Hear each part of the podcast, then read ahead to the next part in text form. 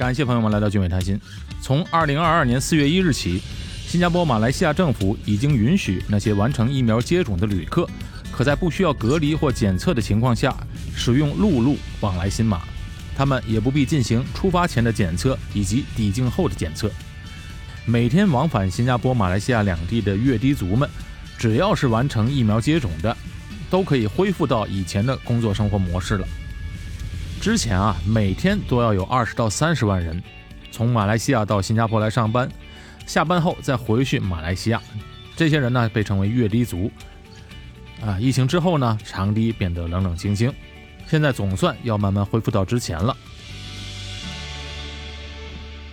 快三年没有离开过新加坡这个小岛了，真的是憋坏了。我今天啊也要出去转一转，亲自测试一下这次行程顺不顺利。首先要去马来西亚之前，一定要在手机里下载马来西亚版本的合力追踪 APP，在苹果和安卓应用商店里都可以下载。下载之后呢，记得要在临行之前注册好。我本人觉得，在网页上注册比在手机上注册方便。注册之后，在手机 App 上用电话和密码登录，还是蛮好用的。在进入马来西亚各大公共场所、商场的时候，需要用手机扫码进入。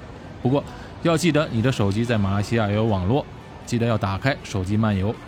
如果有新马都可以用的电话卡，就更方便了。进入马来西亚之后，要记得。虽然在新加坡啊已经大幅放开了防疫规定，在户外不需要强制戴口罩了，但在大马呢还没有放开，所以记得要随时随地的把口罩戴好。如果你是走路过长堤或者是坐巴士的话，就比较简单；但如果是驾车过去的话，还要注意一点，一定要注册马来西亚的车辆入境准证，简称 VEP。根据马国的最新法律。包括新加坡车在内的外国车辆必须申请车辆入境准证才能入境当地。大家可以提前到这个网站上注册好。只有在收到通知、领取并完成安装识别标签后，才算完成上述程序。但是，马国当局也表示，在等待安装识别标签期间，新加坡的私家车可以暂时出示上网申请 VEP 之后的确认件作为证明。我就是在去新山前一天的时候，把车辆注册好，并且打印出来确认申请。不过到了新山之后啊，关卡并没有查看我的 VEP，我估计暂时还没有检查的那么严格。不过大家最好还是申请好，防万一。还有一件事要记得，临行前一定要确保新加坡的现金卡有足够的余额支付出入境的相关费用。新加坡的私家车从新柔长地的雾兰关卡。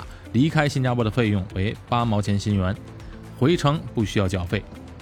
第二通道的大市关卡来回都需要交费，根据不同时段，费率从一块一至两块一不等。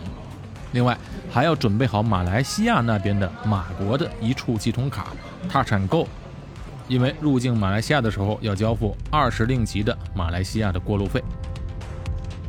最后，疫情虽然改变了许多事情，但有一件事并没有改变，那就是所有从新加坡出发的本地车辆都必须在离境时确保油缸至少加到四分之三满，不遵守规定者可能会收到最高五百元的罚款。到了新山后，给车辆加油也要记得，外国车辆在马来西亚不能加九十五号的汽油，你只能加那个比较贵的汽油。因为九十五号汽油的价格是有国家补贴的，而这个补贴只是补贴给马来西亚本国人的，所以外国车辆只能加最贵的油。不过啊，就算是最贵的汽油，也要比新加坡便宜至少两到三倍，还是挺划算的。好，分享就到此结束，祝大家旅途愉快，玩得开心。